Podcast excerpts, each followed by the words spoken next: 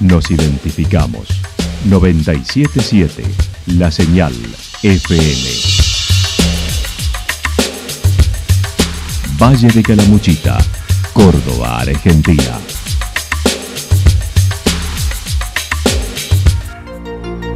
El más completo resumen de las noticias de la región, encontralos todos los días a las 12 y 30, a las 16 y a las 22 horas. Panorama de noticias.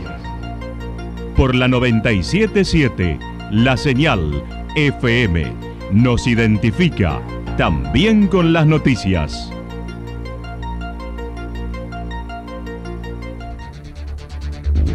Municipalidad de Villa del Lique. Una forma de vivir. Gestión Ricardo Zurdo Escole.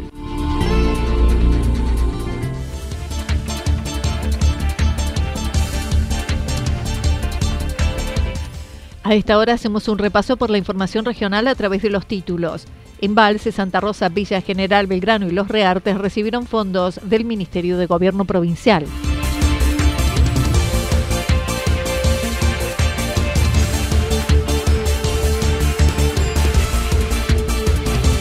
Jornada de educación emocional sobre acoso escolar para docentes en Villa General Belgrano.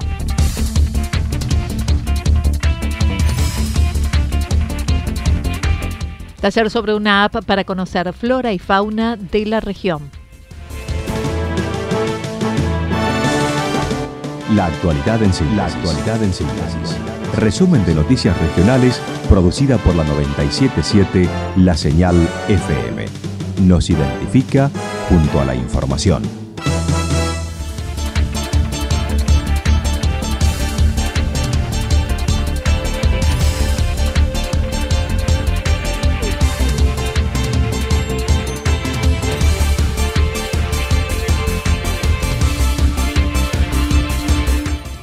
Embalse, Santa Rosa, Villa General Belgrano y Los Reartes recibieron fondos del Ministerio de Gobierno.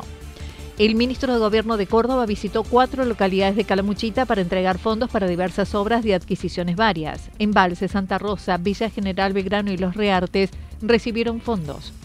Comenzó por Embalse, donde completó la entrega de 3 millones de pesos restantes para realizar cordón cuneta, además de un ecógrafo portátil prometido al intendente interino Eduardo Maldonado hace algún tiempo. Así lo decía el la ministro. que tuvimos de dar esta ayuda de 6 millones de pesos, en donde hoy te traemos los tres que faltaban, la habíamos dado eh, en dos etapas, 50% y 50%, que sé que vas a llevar adelante o que estás llevando adelante cordón cuneta en lugares que realmente lo necesitaban. Además también, querido Fede, vengo a cumplir una promesa que le había dado en su momento a Tato, que fue eh, un pedido que me hizo con respecto a un ecógrafo. Y hoy venimos a traerte ese ecógrafo, querido Fede, querido Embalse, en virtud del programa de fortalecimiento de atención primaria de la salud, que es un programa que se ejecuta en el Ministerio de Gobierno, conjuntamente con el Ministerio de Salud, con la Mesa de Salud de la Mesa Provincia Municipios. También se entregó un equipo informático para recuperar costos en la atención de los que tienen obras sociales. En Santa Rosa, el ministro llegó alrededor de las 11.30, donde manifestó el federalismo del gobierno que pertenece para con cada municipio y comuna de Córdoba. Torres entregó 9.875.000 para destinar a la compra de un camión Ibeco, cubriendo el 50% de dicha operación. A traerte corte económico de 9.875.000 pesos. Es el fondo extraordinario del Fondo Permanente del Ministerio de Gobierno y que fue una salida a un momento complejo económicamente. ¿Por qué? Porque generalmente para adquirir maquinaria vial, que es muy costosa, los municipios y comunas podían recurrir a los bancos provinciales eh, para obtener algún tipo de financiamiento y muchas veces lo hacían las empresas. Hoy que una empresa te financie y que un privado te financie es imposible con la inflación que tenemos, que si lo hace, lo hace un 7 o un 8% mensual y la gente de tu ciudad te mata cuando vos tomás ese financiamiento, porque la verdad eh, pagás el doble y económico- económicamente eh, es realmente inviable. Y además, los financiamientos de bancos estatales hoy están, no están permitidos en virtud de una disposición del Banco Central. También dejó 925.000 para 100 unidades de luces LED. Por su parte, el intendente Claudio Chavero indicó ayer la le confirmaron la construcción de un polideportivo que en breve iniciará su construcción, además de referirse a la actual construcción de la escuela secundaria y las calles que están asfaltando en el sector. Eh, estamos preparando el, terreno para lo que eh, ya salió, que es el polideportivo, que lo va a hacer eh, una empresa que le envía el gobierno. ya me informaron el día de ayer que 15 días está la empresa acá.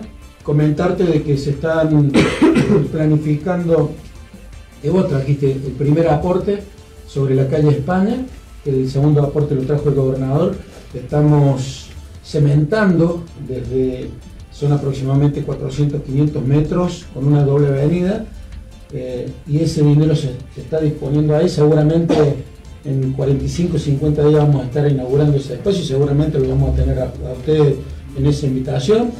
Eh, y tenemos cuatro o cinco actividades más con el Ministerio de Educación. Estamos nosotros con fondos municipales estamos haciendo una escuela y nuestro gobernador y el ministro enviaron a profesionales para ver cuál es el monto que está faltando para el aporte que va a hacer el gobierno de la provincia en Villa General Belgrano entregará 6.480.000 para la pavimentación de calzadas que ya fue abonado, junto con 825.000 para 100 unidades de luces LED.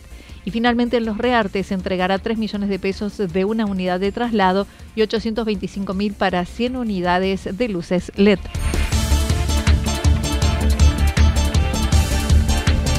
Jornada de educación emocional sobre el acoso escolar para docentes en Villa General Belgrano.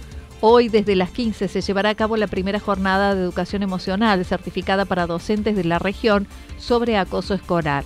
Mariana y Marcela Falabella estarán a cargo de la capacitación organizada por Eucapía y avalada por el municipio de Villa General Belgrano, quienes señalaron.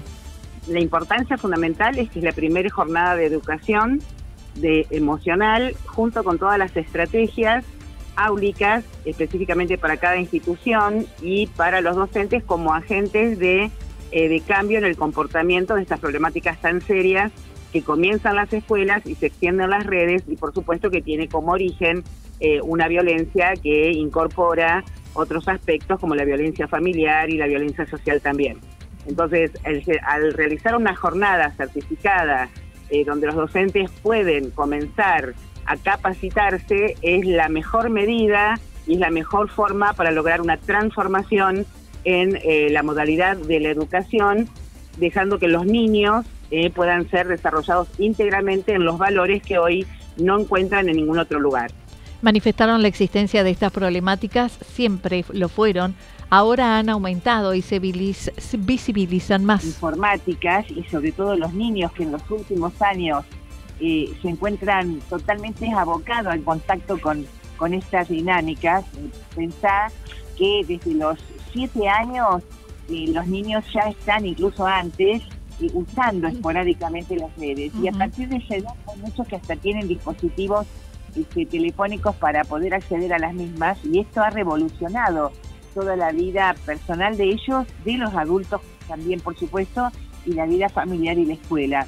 Entonces, tenemos por un lado esta temática de la era digital y la globalización, por el otro lado, la pandemia también ha generado eh, un cambio de comportamientos en la sociedad en general que los niños, por supuesto, también persiguen, eh, viven y sufren sus consecuencias.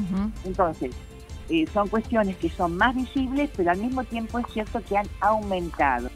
Latinoamérica se ubica en segundo lugar en el mundo en un ranking lamentable que se registra en todo el mundo. La preocupación se inició en los países nórdicos y se extendió hacia América. Cuando en una sociedad la forma de resolver los problemas es a través de la agresión y la violencia, bueno, nos estamos destruyendo a nosotros mismos, estamos destruyendo a nuestra comunidad y esto es muy grave. Esto es lo que justamente en el mundo se ha tomado conciencia de ello. En diversos países comienza esa, esa inquietud a partir de los países nórdicos, luego se extiende a toda Europa y finalmente, bueno, obviamente acá en América. Pero en el caso de la Argentina tenemos que ser muy cuidadosos porque lo que es eh, de lo que sería eh, en América, nosotros estamos en un segundo lugar en materia de violencia de acoso escolar, ¿no? En lo que es la estadística. No son cifras menores. Será hoy desde las 15 horas en el salón de eventos y pueden inscribirse unos minutos antes de asistir. Es un taller gratuito con certificación. Taller sobre una app para conocer flora y fauna de la región. El próximo sábado se llevará a cabo en la Biblioteca Popular Almafuerte un taller acerca de la aplicación iNaturalist. Diego de la Era comentó acerca de esta. Taller lo invitamos entre eh, la Biblioteca Popular Almafuerte y el grupo Wikimedistas Caramuchita y es un taller, como bien dijiste, sobre iNaturalist. iNaturalist o iNaturalist es una herramienta eh, que funciona tanto en la web como en aplicación para celulares, que nos ayuda a identificar plantas y animales, pero de una manera distinta a cómo lo hacen otras apps similares. Otras apps de celulares que nos ayudan a identificar plantas y animales eh, muchas veces lo hacen de forma automática, pero sin tener en cuenta las especies que se encuentran en la región. Entonces a veces sucede, por ejemplo, si usamos Google Lens como ejemplo, que nos devuelve resultados que por ahí son muy populares en la web, pero que no tienen nada que ver con las especies que viven acá en el valle. Indicó dicha app permite aprender sobre plantas y animales del mundo, registrar y compartir lo que se observa en la naturaleza, aumentar el conocimiento sobre la biodiversidad y tener información de la flora y fauna de Calamuchita.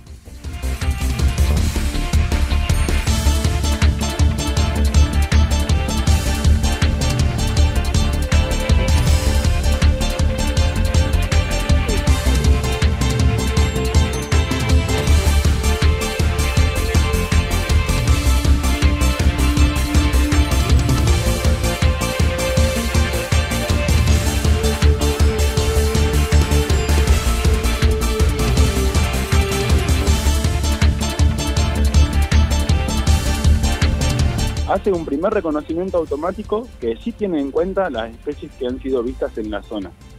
Pero además, en una segunda instancia, es además una comunidad de usuarios, de forma tal que la aplicación devuelve una respuesta automática, pero después esa, esa imagen que tomamos la evalúan otros usuarios como nosotros y algunos incluso que tienen muchos conocimientos y nos ayudan a dar una identificación definitiva de lo que observamos que digamos que tiene la cuestión em, de entender las especies que hay localmente y además el fuerte componente comunitario que tiene tal que la identificación no queda en una identificación solamente automática sino que además viene apoyada por otros miembros de la comunidad.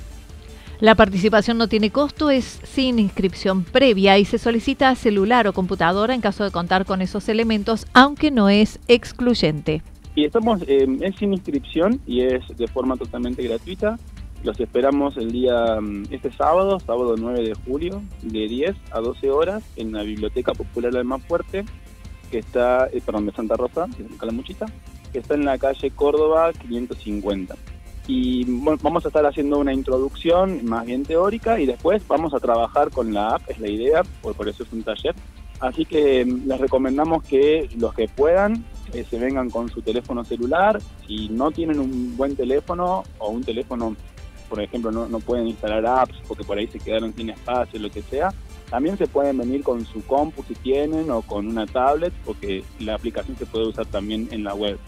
Y lo que sí les recomendamos es que si pueden, traten de instalarse la app antes de venir, así nada, y nos evitamos problemas durante el taller.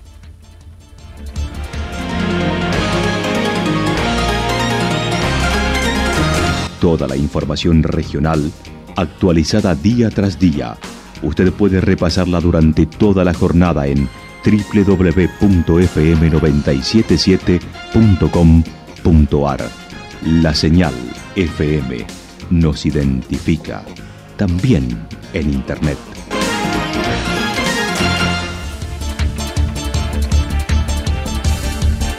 El pronóstico para lo que resta de la jornada está indicando despejado con algunas nubes, temperaturas máximas que estarán en la región entre 21 y 23 grados.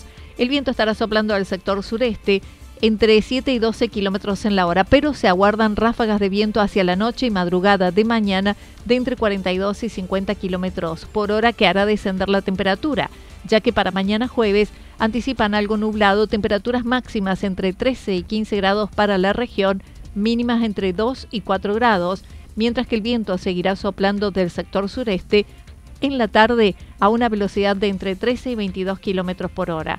Datos proporcionados por el Servicio Meteorológico Nacional.